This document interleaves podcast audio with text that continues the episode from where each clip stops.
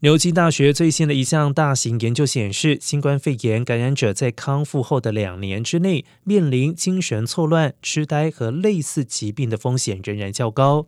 而进一步证实新冠病毒可能对人体中枢神经造成长远的伤害。